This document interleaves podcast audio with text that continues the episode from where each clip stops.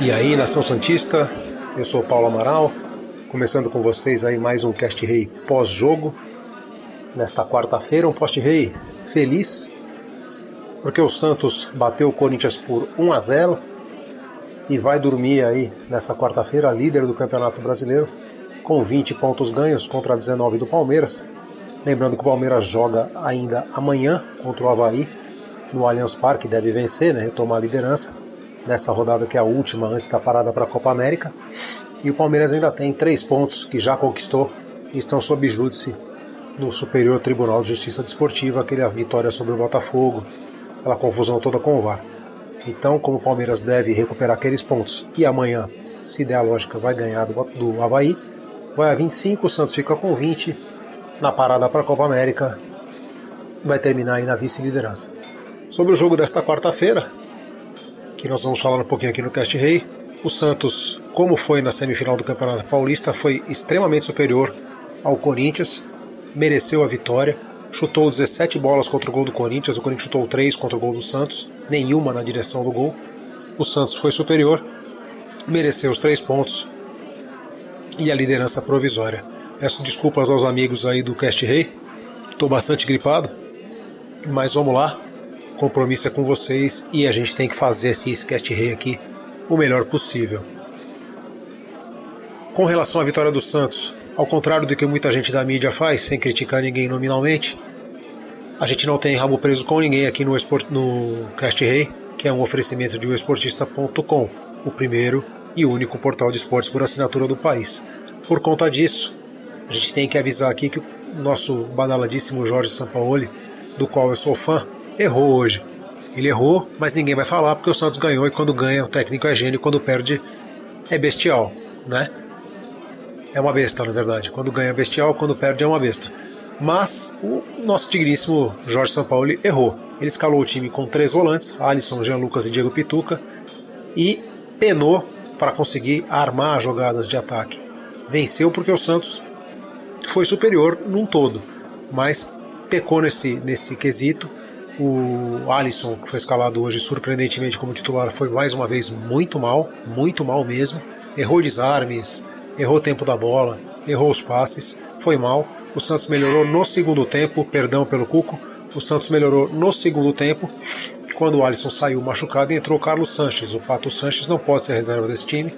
Ele entrou dividindo a armação ali com ninguém, né? Na verdade, ele fazendo a jogada de armação pelo meio e caindo um pouquinho pela direita melhorou muito o time do Santos e teve chance de fazer até mais gols. Uma menção honrosa para o Eduardo Sacha, que fez seu quinto gol no Campeonato Brasileiro, divide a artilharia com o Gabigol, o ex-santista hoje no Flamengo, que marcou um dos gols na vitória do Flamengo sobre o CSA, também tem cinco. O Gabigol foi artilheiro do Brasileirão 2018 com a camisa do Santos e briga aí com o Sacha para ser artilheiro deste também. O São Paulo errou também em deixar o nosso queridíssimo Fernando Uribe no banco de reservas. Ele torrou o sapato do presidente José Carlos Pérez para contratar um centroavante, o centroavante chegou e ele não escala o cara.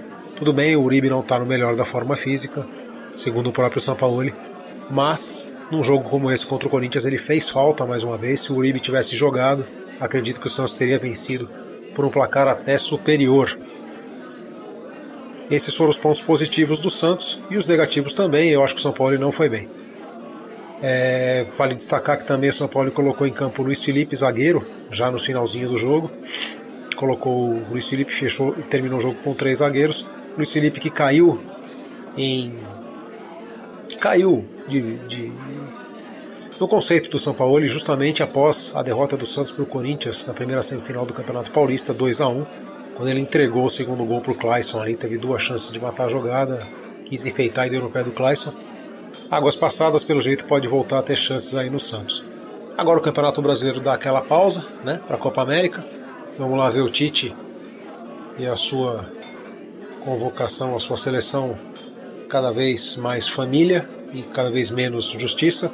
Vamos ver o Tite e a, e a seleção brasileira na Copa América, com vários ex-corintianos, vários corintianos, nenhum Santista, nenhum ex-Santista também, porque o, o Neymar foi cortado. E o Campeonato Brasileiro, que é o que interessa para a torcida do Santos, o único campeonato que temos para disputar até o fim do ano, volta só em julho, daqui a três semanas. O Santos volta pegando o glorioso Bahia, fora de casa, e na sequência é o Botafogo, dois times que são perigosos e podem dar trabalho para o Santos aí na volta do Brasileirão. O Santos que teve novamente, mais só para encerrar, o Everson como titular do gol. Não acho que seja merecido, mas o São Paulo prefere um goleiro que jogue melhor com os pés e o ídolo Vanderlei está no banco de reservas. Então é isso aí, Nação Santista. Eu sou o Paulo Amaral, me despeço de vocês com esse Cast Rei pós-jogo. Cast Rei pós-jogo volta só depois da Copa América, mas a gente vai ter o Cast Rei normal aí nas próximas semanas, enquanto estiver rolando a Copa América, para dar as últimas notícias e informações do Santos. Beleza? Um abraço a vocês, líderes do Campeonato Brasileiro, pelo menos por algumas horas. Vamos dormir de cabeça tranquila, porque ganhamos do Corinthians e estamos na ponta. Um abraço e até a próxima. Esse podcast é um oferecimento de O Esportista e foi editado por Valder Souza e Rafael Prado.